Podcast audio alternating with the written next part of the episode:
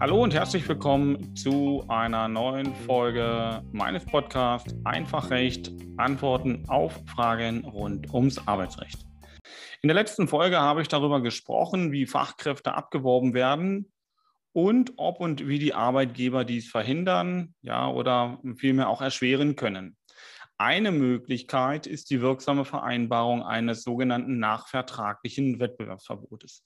Mit diesem kann ein Abwerben als solches nicht immer verhindert werden, jedoch wird das Interesse eines potenziellen Arbeitgebers an dem Mitarbeiter und zugleich die Wechselwilligkeit des Mitarbeiters erheblich schwinden, wenn dieser oder diesem mit der Vertragsstrafe ein Arbeiten für die Konkurrenz für die nächsten zwei Jahre verboten wird.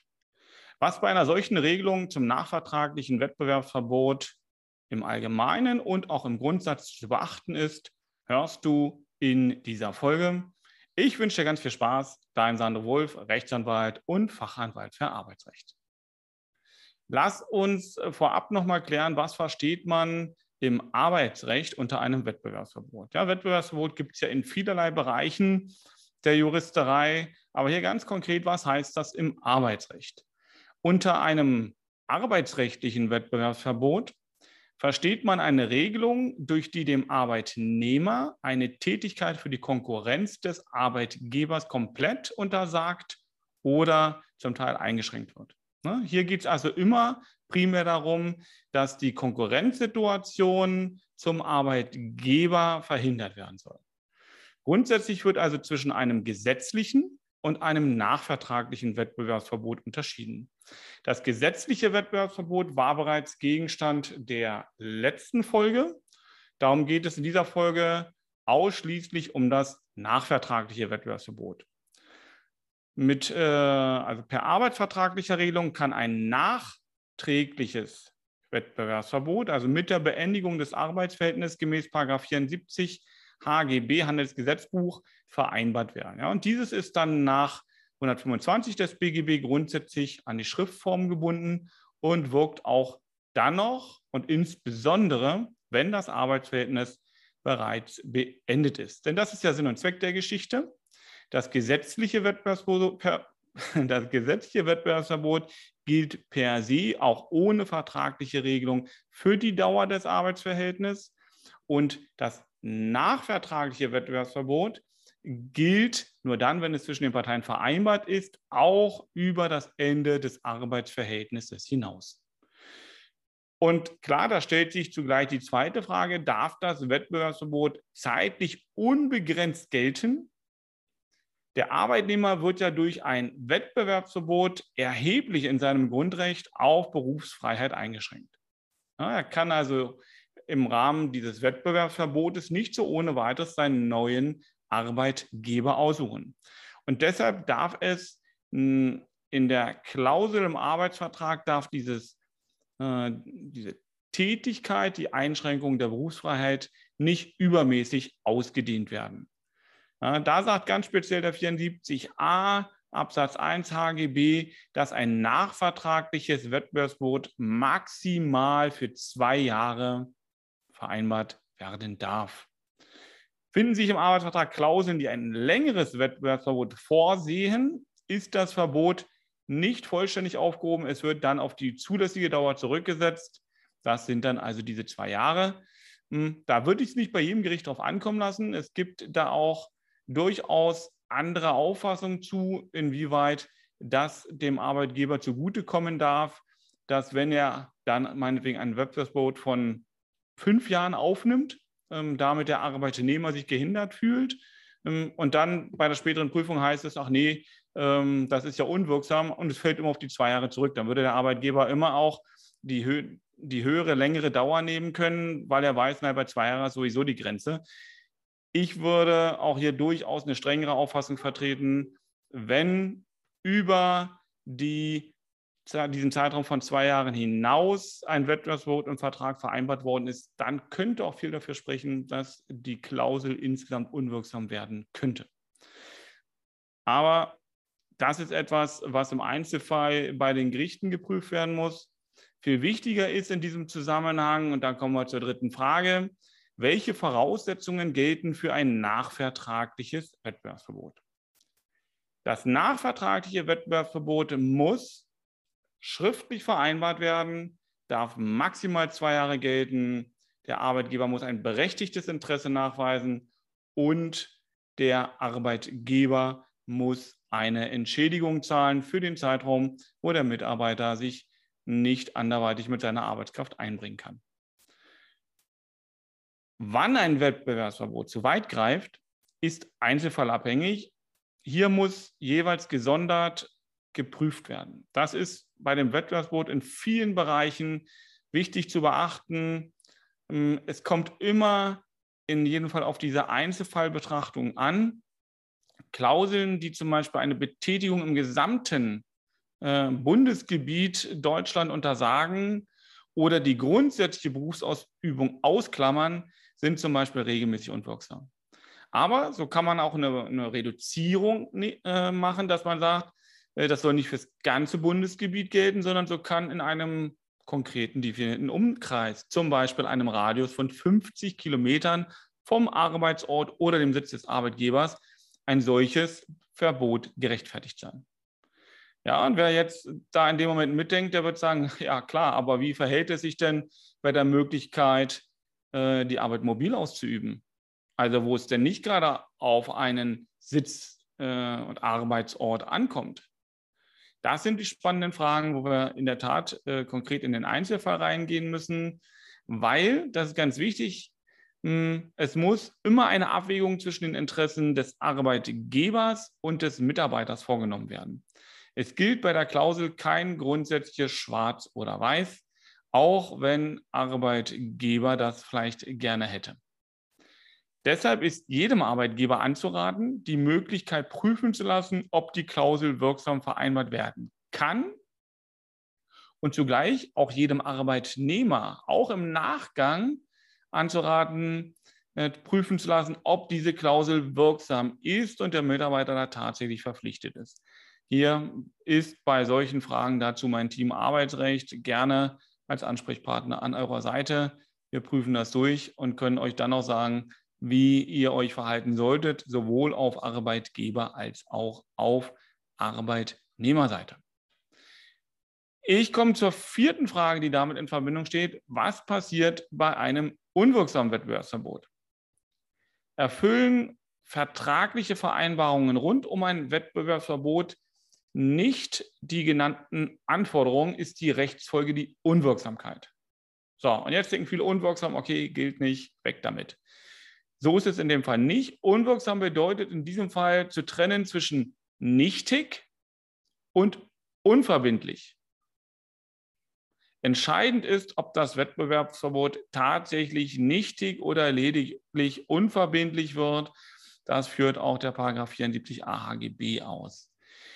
Nichtig und somit nicht anzuwenden ist das Verbot in klassischen folgenden Fällen wir haben eine Regelung, die mit einem Minderjährigen vereinbart worden ist. Klar, gilt nicht. Ähm, sie ist nicht schriftlich festgelegt worden, sprich die Formvorschrift ist nicht gewahrt worden, unwirksam nicht anzuwenden. Es ist keine Karenzentschädigung vorgesehen für den Zeitraum, wo der Mitarbeiter sich nicht anderweitig äh, mit seiner Arbeitskraft einbringen kann. Auch hier die Regelung ist nichtig. Und als viertes, es handelt sich um ein verstecktes Wettbewerbsverbot durch zum Beispiel umfassende Geheimhaltungsklauseln. Das ist so ein Sonderfall. Da, wer da so eine Klausel drin hat und damit auch die sich auf äh, klassisch faktisch ein Wettbewerbsverbot auswirken. Auch da kann man näher hingucken und prüfen, die könnten nichtig sein. Und das heißt, die gesamte Klausel ist unwirksam. Also sind die Klauseln nichtig, wie eben bezeichnet, entfallen damit verbundene Rechte und Pflichten vollständig. Anders ist es, wenn dieses Verbot unverbindlich ist. Das heißt, die Regelung entspricht nicht der gesetzlichen Grundlage, aber sie ist nicht äh, nichtig, sondern lediglich unverbindlich. Ja, auch dazu Fälle für solche unverbindlichen Regelungen. Zum Beispiel die Karenzentschädigung liegt unter dem gesetzlichen Minimum. Gesetzliches Minimum heißt hier pro Jahr mindestens die Hälfte des Bruttomonatsgehalts. Weniger darf es nicht sein, mehr schon. Der Arbeitgeber kann kein berechtigtes Interesse nachweisen. Auch dann ist es unverbindlich. Oder das Verbot beeinflusst die berufliche Zukunft des Arbeitnehmers zu sehr. Also auch hier eine Einzelfallbetrachtung. Ein weiterer Punkt könnte der sein, das Verbot soll länger als zwei Jahre gelten. Ja, das haben wir an einer anderen Stelle schon genannt. Ähm, die fristlose Kündigung des Arbeitnehmers ähm, nach vertragswidrigen Verhalten des Arbeitgebers. Ja, hier ist mit gemeint, der Arbeitnehmer hat aufgrund eines vertragswidrigen Verhaltens des Arbeitgebers fristlos kündigen dürfen. Dann fällt auch die Wettbewerbsklausel weg, sprich der Arbeitgeber darf sich darauf nicht berufen, weil er hat die Ursache für die Trennung gesetzt. Und letzter Beispielfall bei einer betriebsbedingten oder verhaltensbedingten Kündigung, die der Arbeitgeber aussprechen musste. Das heißt, der Arbeitnehmer hat mit seinem Fehlverhalten, eventuell auch trotz Abmahnung oder auch mit äh, und ohne Abmahnung, ähm, hat also da ein Fehlverhalten an den Tag gesetzt, die, welches den Arbeitgeber berechtigt hat, das Arbeitsverhältnis zu kündigen. Ja, und bei betriebsbedingten Kündigungen, das ist so ein Sonderfall, auch da kann es sein, dass diese Regelung unverbindlich ist. Bei einer solchen oder einem unverbindlichen Verbot hat der Arbeitnehmer die Wahl. Das ist also ganz wichtig. Er kann jetzt wählen, ob er sich an diese Klausel gebunden fühlt und sagt, okay, ich arbeite für die zwei Jahre, wie es hier im Wettbewerbsverbot drin steht, nicht. Und du, lieber Arbeitgeber, zahlst mir dann die vereinbarte Karenzentschädigung. Ja? Oder zweite Alternative, ähm, er will für die Konkurrenz tätig sein und sagt, nee, pass mal auf, deine Klausel ist eigentlich unverbindlich und ich möchte mich nicht an diese halten. Diese Konstellation kann für den Arbeitgeber eine, eine, eine, sehr missliche sein, weil der Mitarbeiter, und für den ist es interessant, der kann jetzt ja für sich entscheiden. Jetzt stellen wir uns das mal vor, der Mitarbeiter ist sehr gut vergütet, ähm, weil er sich in dem Unternehmen über Jahre eingebracht hat und der Arbeitgeber hat den binden wollen, damit er nicht zur Konkurrenz wechselt, hat ihm auch ein hohes Entgelt gezahlt ja, und hat ihm meinetwegen 10.000 Euro brutto äh, jeden Monat gezahlt. Und für dieses Entgelt würde der Arbeitnehmer in dem Umfang vielleicht für die Konkurrenz gar nicht so einfach und in der Höhe eine Anstellung finden. So, und jetzt wird die Konstellation geschaffen, dass das Arbeitsverhältnis endet und der Arbeitnehmer sagt, okay, die Regelung des Wettbewerbsverbots ist zwar nicht ganz sauber, ähm, die ist unverbindlich, aber dennoch soll die gelten, weil nach der vertraglichen Regelung hat sich der Mitarbeiter äh, von dem Arbeitgeber in der Karenzentschädigung meinetwegen 7.500 Euro brutto monatlich versprechen lassen. Das heißt, er muss nichts tun und kriegt für zwei Jahre jeden Monat 7.500 Euro brutto. Da mag das für den Arbeitnehmer durchaus sinnvoll sein, zu sagen, nö, auch wenn die Klausel nicht sauber ist, sie ist unverbindlich, wähle ich trotzdem, dass sie gelten soll und ich möchte das Geld haben. Anders, wenn er einen Arbeitgeber hat, wo er ein berufliches Fortkommen hat, sprich einen neuen Arbeitgeber, der sagt, pass auf, ich zahle ja genauso viel oder mehr, da könnte er sagen, nun, wieso soll ich denn dann die Karenzentschädigung von meinem alten Arbeitgeber nehmen? Für den Arbeitgeber bedeutet das aber, dass dieses unverbindliche Wettbewerbsverbot für ihn nicht erzwungen noch gerichtlich durchgesetzt werden kann. Der kann sich auf dieses Wettbewerbsverbot nicht berufen. Der ist jetzt davon abhängig, wofür sich der Arbeitnehmer entscheidet. Also ich denke, hier wird es ganz deutlich, wieso man da ganz gründlich drauf gucken sollte. Ja. Fünfter Punkt, wie hoch sollte und kann die Karenzentschädigung sein? Dieses Wettbewerbsverbot, ich denke, das hat sich jetzt schon raushören lassen, ist nicht kostenlos für den Arbeitgeber zu haben. Denn für die Einschränkung der Berufswahl muss der Arbeitgeber den Arbeitnehmer angemessen entschädigen. Und wie schon gesagt, der 74b HGB sagt an der Stelle, ähm, zum einen mindestens 50 Prozent der zuletzt erhaltenen Vergütung. Hier gibt es eine aktuelle Entscheidung des Bundesarbeitsgerichts, was zu dieser äh, zuletzt erhaltenen Vergütungen zuzurechnen ist. Wen das interessiert, der kann sich gerne bei mir melden. Da können wir dann gezielt nochmal drauf eingehen. Also hier ist dann auch gesagt, und was zählt dazu? Ähm, na, und nach 74 BHGB äh, sind das Boni, sind das Dienstwagen mit Privatnutzung, sind das Provisionen? Ähm, also gerade wenn auch Leistungen in, von Konzernunternehmen geleistet und äh, erbracht werden, dann müssen die vielleicht äh, um die Entscheidung mal des BAG nicht vorwegzunehmen, auch mit berücksichtigt werden. Ja? Von der Entschädigungssumme werden abgezogen die Einkünfte, die der Arbeitnehmer während des Wettbewerbsverbots erzielt. Das ist klar, wenn der Arbeitnehmer jetzt eine andere Beschäftigung aufnimmt, wo er nicht in Konkurrenz zu seinem Arbeitgeber tritt und ähm, erwirtschaftet dort ein Einkommen, dann muss er das anrechnen lassen. Ähm, denn die Karenzentschädigung ist im Ergebnis begrenzt. Das heißt, sie darf maximal 110 Prozent des letzten Lohns betragen. Der Arbeitnehmer soll trotz Wettbewerbsverbot nicht übermäßig bevorteilt werden. Ja, also er soll äh, nicht schlechter gestellt werden als ohne, aber er soll auch nicht übervorteilt werden und deswegen ist die Grenze bei 110 Prozent und deswegen muss auch weiteres Entgelt angerechnet werden. Sechster Punkt, kann man das Wettbewerbsverbot umgehen? Ich denke, diese Frage interessiert viele. Ähm, erfüllt die Vereinbarung des Wettbewerbsverbots alle gesetzlichen Vorgaben, lässt sie sich nicht umgehen, ist klar. Nur wenn die Klauseln unwirksam sind oder der Arbeitgeber freiwillig darauf verzichtet, entfallen die Verpflichtungen. Auch das ist eine Möglichkeit. Der Arbeitgeber kann unter bestimmten Konstellationen auf die Geltung des Wettbewerbsverbots verzichten. Ähm, da muss dann aber auch, müssen bestimmte Voraussetzungen vorliegen und in besonderen Umständen muss auch der Arbeitnehmer mitwirken. Hm, wer dazu Fragen hat, auch hier gerne mein Team Arbeitsrecht. Äh, beantwortet ihr das, prüft das Ganze ähm, in der ersten kostenlosen Ersteinschätzung und dann können wir da näher eingehen. Das würde unsere jetzige Podcast-Folge sprengen. Lass mich auf die letzte Frage zu sprechen kommen. Kann ein Wettbewerbsverbot wieder aufgehoben werden? Ne, das korrespondiert ja so ein bisschen mit der Frage davor.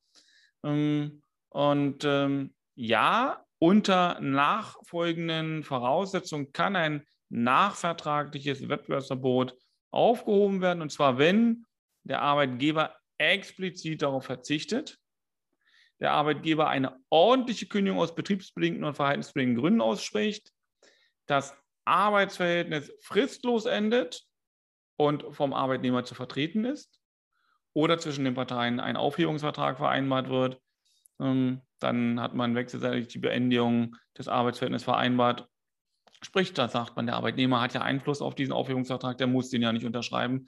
Und insofern muss er dann auch daran denken, sein Wettbewerbsverbot damit einzupreisen.